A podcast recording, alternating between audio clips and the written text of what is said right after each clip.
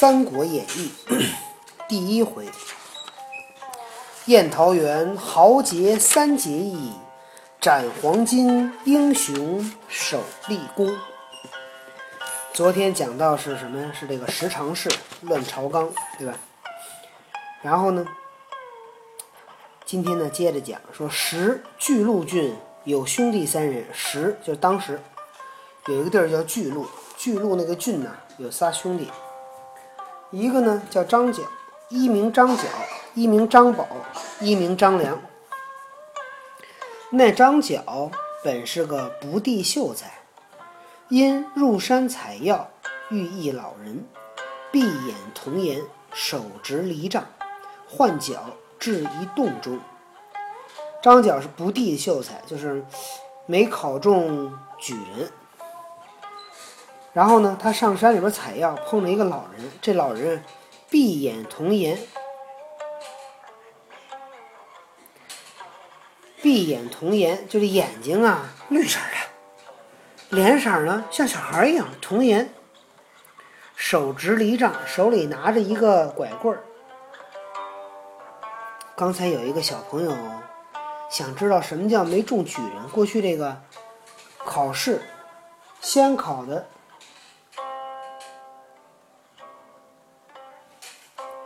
这个秀才是先先考第一个考先考是秀才，然后是举人，应该是这样的哈。然后呢，这老人把那张角换到一个洞里边，叫到一个洞里边，给了他三卷天书，曰曰就是说的意思，说此名太平要术，这书叫太平要术，汝得之，你得到它，当代天宣化，应当代替天来去告诉老百姓，普救世人。去挽救世上的老百姓。若蒙一心，必获恶报。如果你要是有什么坏心眼儿，肯定会受到恶报的。你听是不听啊？怎么老串来串去的？你又把我给泄露了！赶紧的！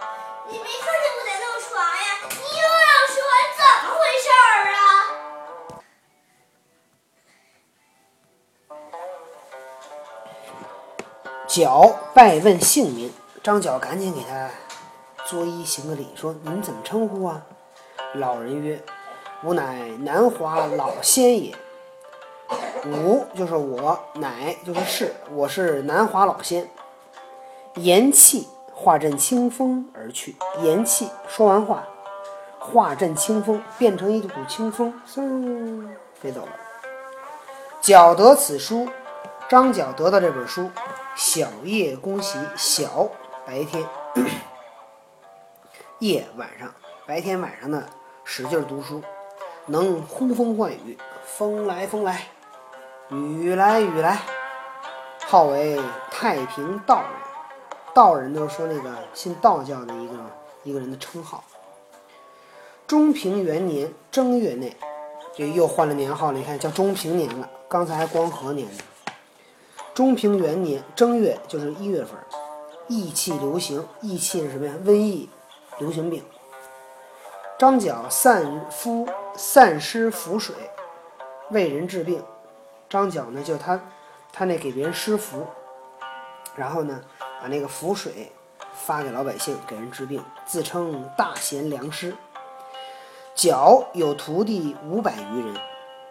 有五百多个徒弟，云游四方，每天在外边走走啊走，皆能书符念咒，都能够画符念咒语。伺候徒众日多，后来他的徒弟呀越来越多。角乃立三十六方，张角呢就立了三十六方，大方万余人，那个大的方啊有一万多人，小方呢有六七千人。各立渠帅，每个方里边都有自己的首领，称为将军。恶言，讹言，这谣言，谣言说，就他们，他们就编了个口号，说：“苍天已死，黄天在，黄天当立，岁在甲子，天下大吉。”说苍天啊已经死了，就说当时的那个汉朝啊很乱，老百姓呢民民不聊生。皇天当立，说这皇天要立立起来，这个老百姓可能也听不懂，你知道吗？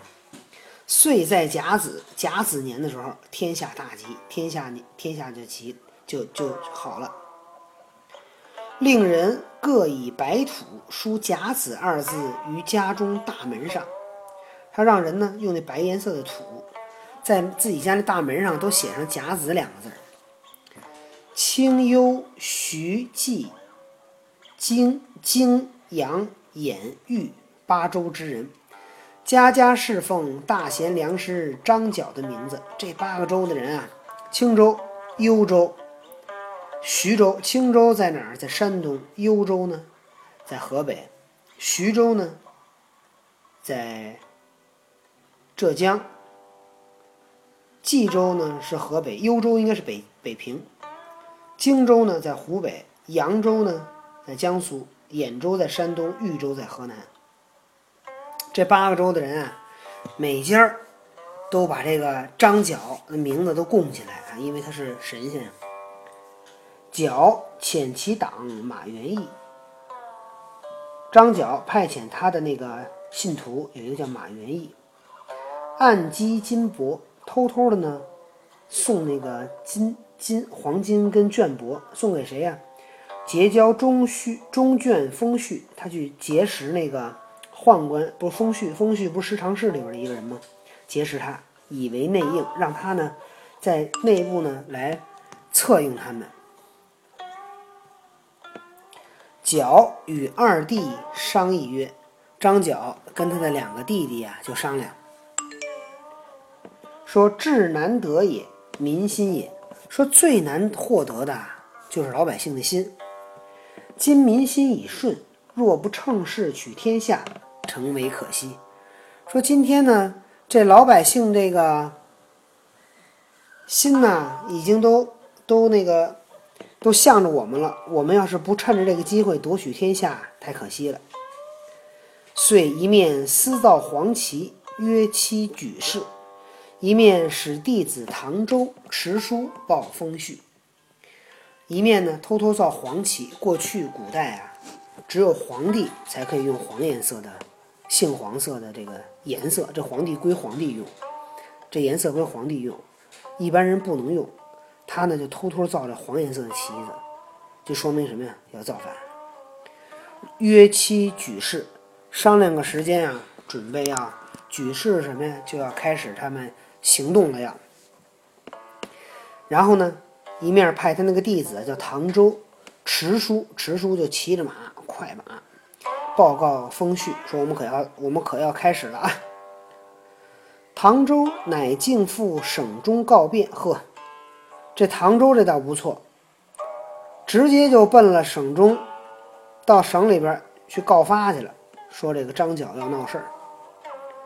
帝召大将军何进调兵擒马元义斩之。马元义不就是刚才那个张角的一个信徒吗？皇帝听说张角要造反，把那个大将军何进呢调来，把马元义给抓了，杀掉。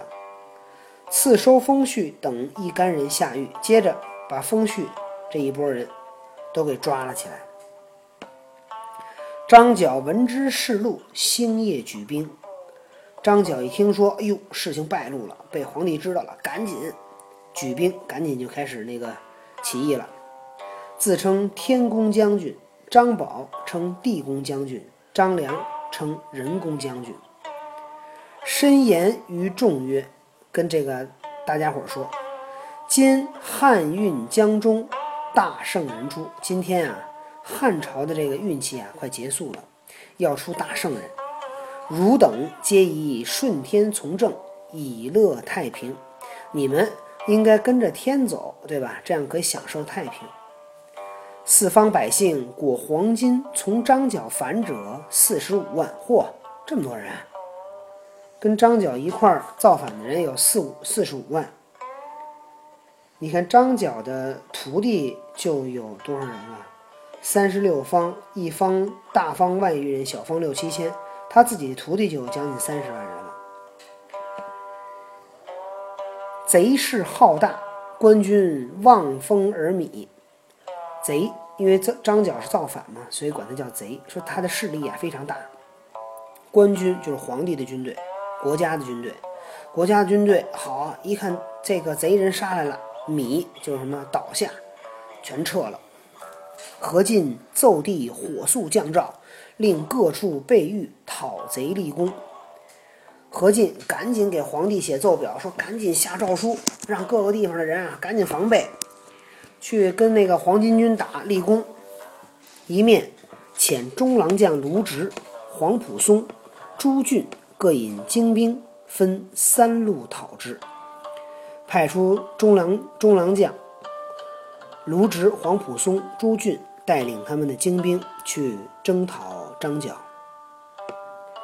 且说张角义军前犯幽州界分，界分就是张角的军队啊，往前打，打到了幽州，幽州界那儿。幽州太守刘焉，乃江夏晋陵人士，汉鲁公王之后也。幽州的太守叫刘焉，是江夏晋陵的人，他是汉鲁公王的后代。当时闻得贼兵将至，招校尉邹靖计议。听说这个贼兵来了，赶紧招那个校尉叫邹靖来商量。靖曰：“贼兵众，我兵寡，民工一作速招军应敌。说敌人啊，兵多，咱们兵少，您啊，赶紧招兵买马，以抵抗敌人。”刘焉然其说，随即出榜招募义兵。刘焉同意了他的说法。然后呢，发出榜文招募义兵。榜文行到涿县，引出涿县中一个英雄。刘备，嘿嘿，那人不甚好读书，性宽和，寡言语，喜怒不形于色，素有大志，专好结交天下豪杰，生得身长七尺五寸。两耳垂肩，双手过膝，目能自顾其耳，面如冠玉，唇若涂脂。中山靖王刘胜之后，汉景帝阁下玄孙，姓刘名备，字玄德。刘备刘玄德。用解释吗？这段？嗯，嗯，说这人啊，不用不用了，咱不用了哈，听听，最后一块儿解释。不是就就不是这段讲这段念完了不解释，我往下念了。解释解释解释哈，嗯，说这个榜文到了涿县呢，引出了涿县这个英雄。这人啊，不甚好读书，不喜欢读书，性宽和，性格呢非常的宽和、宽厚仁和，寡言语，寡就是少，不爱说话，喜怒不形于色。这人高兴不高兴啊，你脸上看不出来。一般这种人啊，都说我们叫什么？叫说城府比较深，不会喜怒，喜怒形于颜色。素有大志，平时呢总是有非常大的志向，专好结交天下豪杰，专门喜欢结交天下的英雄。生得身长七尺五寸，两耳垂肩，俩耳朵都都到肩膀了，双手过膝，俩手都过膝盖了，爸爸，我的目能自顾其耳爸。爸，我的俩手也能够膝盖，对，不信给您看看。坐着啊，你在泉上水还能过脚丫子呢。你看看啊，嗯，呵，你瞧过脚丫子了吧？目能自顾其耳，眼睛能看见自己耳朵，你能吗？我能。就说明他这个眼角特别开，你知道吗？眼睛都长这儿了。给我自己看耳朵呢。嗯，啊，行了行了，我知道了知道了。面如冠玉，这脸啊，白的跟那玉似的，唇若涂脂，这嘴唇红的就跟涂了胭脂似的，那说明他说明这人身体好，你知道吗？嘴唇红，胭脂就是红色的那种一种涂涂涂嘴唇的嘛，嘴唇发红就说明健康，知道吧？说明他这人身体好。他是中，那你是冻的、冷的，你缓上体温来，缓上就没事儿。一冷，那嘴唇就发紫。他是中山靖王刘胜的后代，汉景帝。汉景帝是汉朝比较早的一个皇帝了，的阁下的玄孙，姓刘，叫刘备刘玄德。昔刘胜之子刘桢，汉武时封涿鹿亭侯，后作骤金狮侯。因此移这一支在涿县。爸爸，嗯，等刘备看了，把文张飞就出来了。对，说刘胜酒的时候，关公也就跟着出对。说刘胜的儿子呀叫刘征，刘真。汉武帝时候呢，被封为了涿鹿的亭侯。亭侯其实不大这个官儿，知道吧？那关羽后来也是亭侯，对吧？叫汉寿亭侯，寿亭侯，这是涿鹿亭侯。后坐骤金狮侯，这不太懂爸。爸为什么算不大的官？可能，反正就是说他后来那个官儿就丢了啊。亭侯他有很多种侯，有很多级别，他这个亭侯这个级别是比较低的。然后呢，留了这么一支儿，留这么一个一支在涿县。玄德祖刘雄，父刘弘。弘曾举孝廉，异常作吏，早丧。孝廉，是汉朝的时候这个选拔人才的方法。什么样人当当当官啊？孝顺父母，然后呢，这个人非常的廉洁，这个人呢就可以当官了，这就叫举孝廉。这个是在那个科举制度以前，我们选拔人才用的方法，就叫举孝廉。刘备的爸爸曾经呢当过官啊，被举了孝廉，当当了官，曾异常作吏，异就是也，常就是曾经，吏就是官吏，也曾经当过官，早丧，早早的就死了。玄德幼孤，弑母至孝。玄德小的时候就是个孤儿，弑母对待母亲非常的孝顺。家贫，贩履织席为业，家里边很穷。贩履就是什么呀？卖鞋，履就是鞋，织席织那个席子为业，为他的这个职业。家住本县楼楼桑村，住在楼桑村。其家之东南有一大桑树，有一棵大树，高五丈余，遥望之，彤彤如车盖。往远了一看，那大树跟一个车盖一样，车盖就是古代那个车上面那个一根伞似的一个东西，遮阳光的。对，相者云，这个懂得看相的人说说此家必出贵人，这家肯定。哎出人才。玄德幼时与乡中小儿戏于树下，小的时候跟他家乡里面小孩一起在树下做游戏。他说曰：“我为天子，当乘此车盖。说我要是当了天子，我就拿这儿当我那车盖。”叔父刘元起其其言曰：“此儿非常人也。”他的叔父叫刘元起，其其言对他的这个话感到很惊奇，说：“这个小孩可不是一般人。”因见玄德家贫，常资给之。一看这孩子将来肯定有出息啊，他们家又穷，来，咱帮助帮助他，争取让他将来能够成大事儿，怎么了？然后就给他钱呗，要不然他们家太穷了。年十五岁，母使游学，常师师事正直，正玄卢植。哦，卢植是他的老师。十五岁的时候，妈妈让他出去外边学习，游学就是走着学，跟这边住几天，跟那边住几天，知道吧？找着老师学，不是在一个地儿固定学。你们现在这种学习，就是在一个学校里不动了。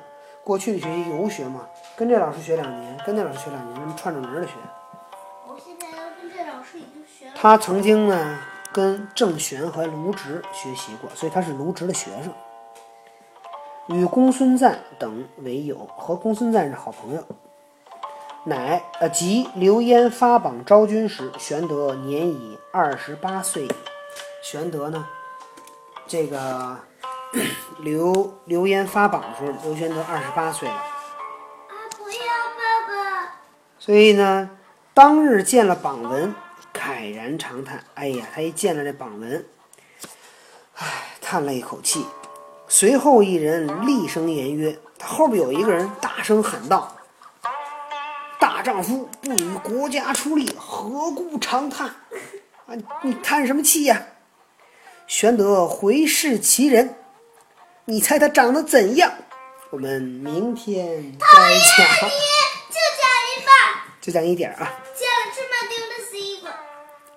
这人叫身长八尺，豹头环眼，燕颌虎须，声若巨雷，势如奔马。身高八尺，豹头小脑袋，环眼大眼睛，燕颌虎须。燕颌是什么呀？是不是嘴是尖的呀？那下巴颏是尖的，虎须，那胡子长得跟老虎那胡子似的。声如巨雷，那说话像大雷似的，势如奔马，走起路来跟那马似的。玄德见其形貌异常，问其姓名，看他长得特奇怪，跟旁常人不同，就问你叫什么呀？其人曰：“某姓张，名飞，字翼德，世居涿郡，颇有庄田，卖酒屠肉，专专好结交天下豪杰。恰才见公看榜而叹，故此相问。”说我们家住在涿郡，有一些田地啊，我是卖酒杀猪的，我专门结交天下这些英雄。刚才看你看这个榜文叹息，所以我问一问。那么玄德是怎么说的呢？咱们明天再讲。上次。